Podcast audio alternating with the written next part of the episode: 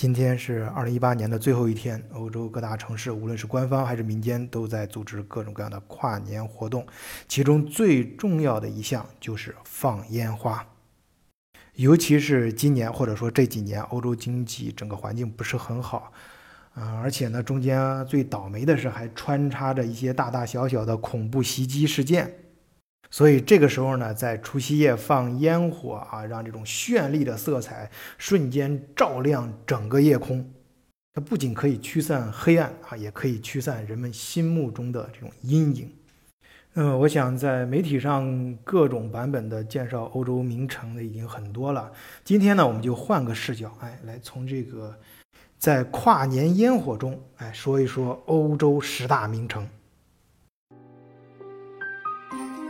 换一个视角，也许世界大不一样。以德国视角，晚醉为你评说天下事。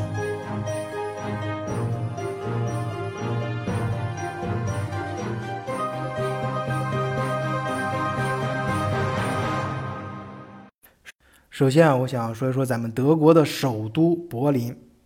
我在前面节目里面也多次讲到过柏林啊，也表达了我个人对柏林的喜爱，就喜爱它的文化的多元性，而且它人口的非常多，大学研究机构也多，这样年轻人也非常多。那么这种多元的，还有的的很具有生命力的这种呃个体呢，集聚在一起啊，集会的时候啊，就尤其热闹。所以啊，这每当这个大型的德国这种呃具有一定象征意义的啊这种活动，比如说啊，德国队呃大呃这个世界杯那个。呃，那个布兰登堡门前肯定会竖这个大屏幕，或者有时候大型的这种演演唱会啊，或者重要的节日，大家都会在布兰登堡门前集会啊。布兰登堡门，我前面节目里面讲过，那是德国的第一象征。虽然它门前的那个广场叫巴黎广场，我在柏林那一期里面还专门讲过为什么叫这名字啊，有兴趣的可以去听听。那今天也不例外啊，就像每年除夕一样，都会在那个地方放烟火。啊，柏林给我的，呃，它最吸引我的就是，包括我第一次去柏林啊，给我的感觉就是那种，就很强烈，就是那种文化的多元性，就是你觉得完全可能就是说，呃，不相遇不相干的人啊，就是在柏林碰在一起的时候，你就莫名其妙的，好像你们之间那种界限就消失了，就是呃，柏林啊，所以说柏林的夜生活啊，这这我也是听说，我自己确实也有这样感触啊，呃，是就是。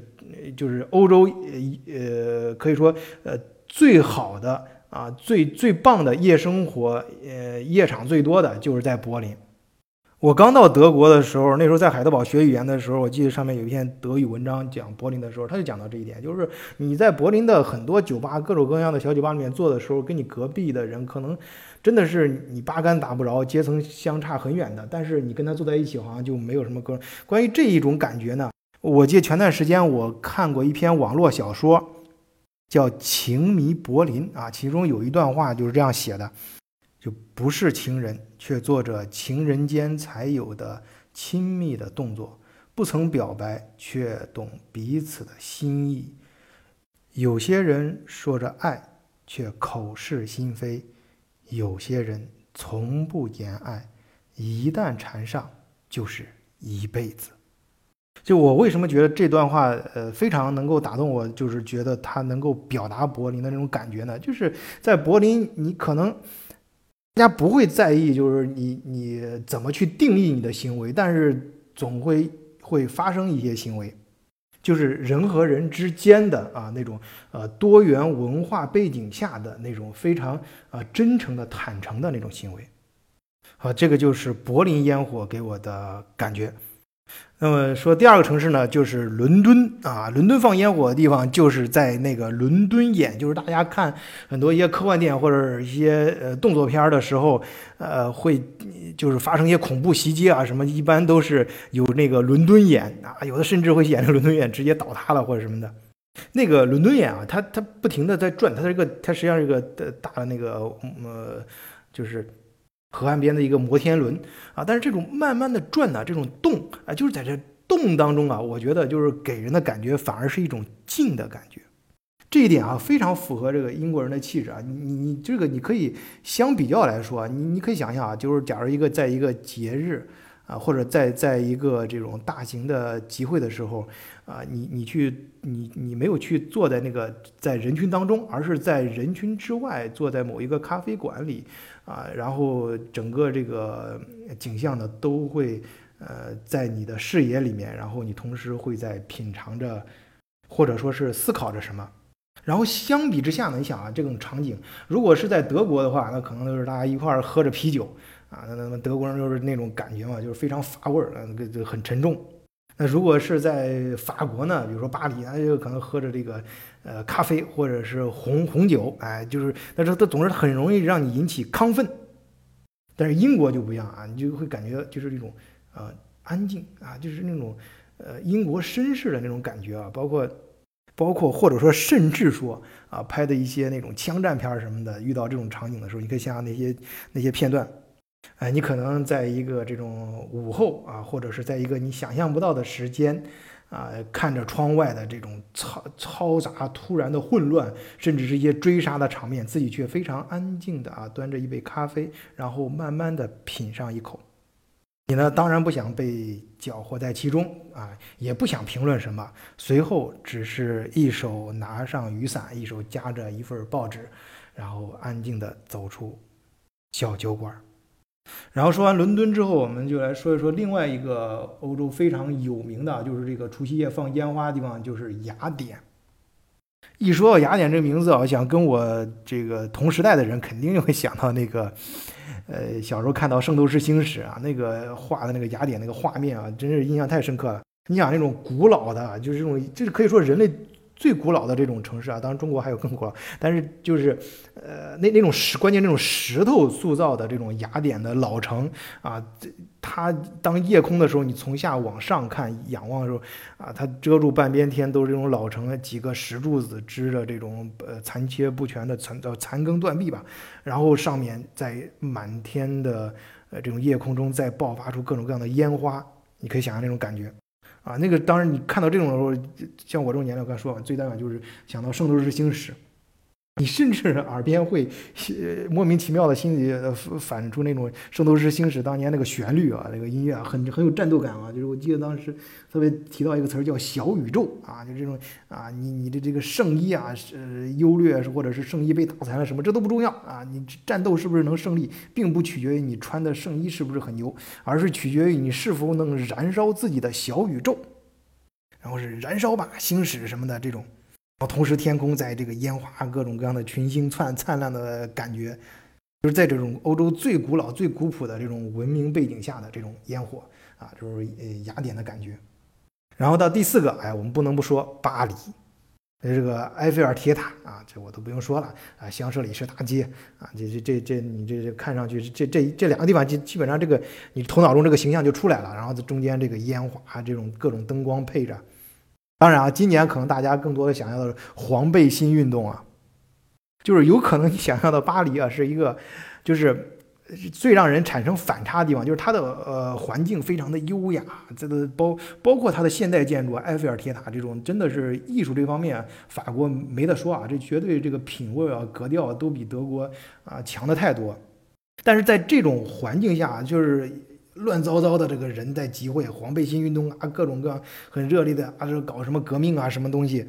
这种反差感啊。但是我觉得，其实你做冷静下来想一想啊，它它其实恰恰说明了巴黎这个城市它的这种，就是这种年轻、这种活力，还有这种光芒啊，这种这种照耀人的这种光芒，哎，这种思想的光芒。这个呢，我觉得可能就是巴黎烟火啊，嗯，对我来说吧，呃，最大的魅力所在。然后第五个我想说的是，我今年出差最去最多的城市的意大利，意大利的时候罗马，哎，罗马这个就是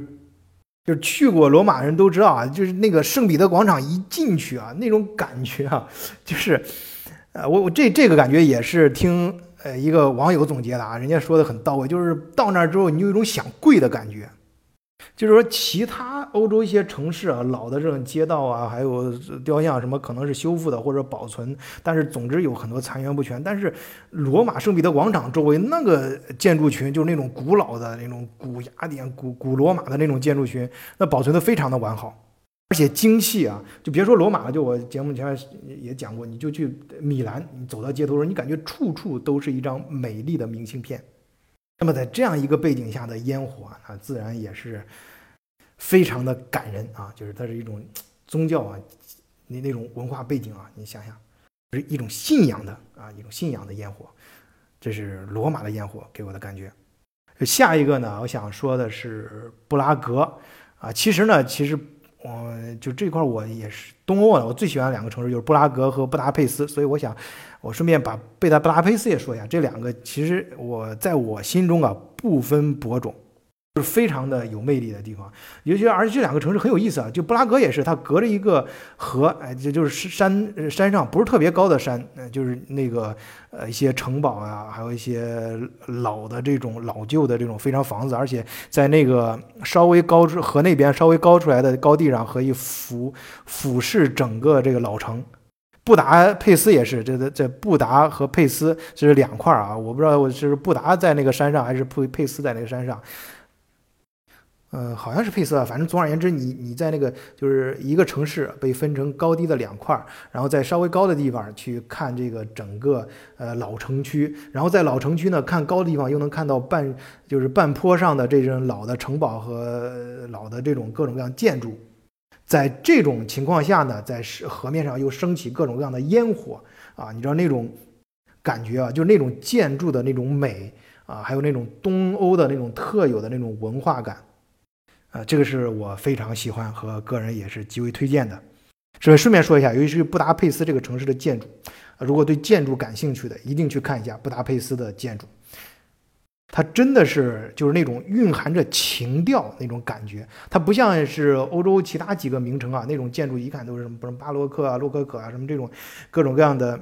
啊艺术风格很清楚，但是。呃，布达佩斯那种，它它你不能把它归呃归为那个某一个大类，就是它是充满着个性化的、充满着情调的那种。哎，这个我觉得很有看头，也很有感染力。然后下一个城市我想说的就是马德里啊，这个是西班牙。我记得以前，呃，就是刚呃刚出国的时候学在语言班啊，碰见一个学音乐的哥们儿，他给我他是一个超级球迷啊。他就跟一代跟我说，他最喜欢这个西班牙队就是西班牙队多好多好，就是他就喜欢那种狂热，就西班牙队的那种热情。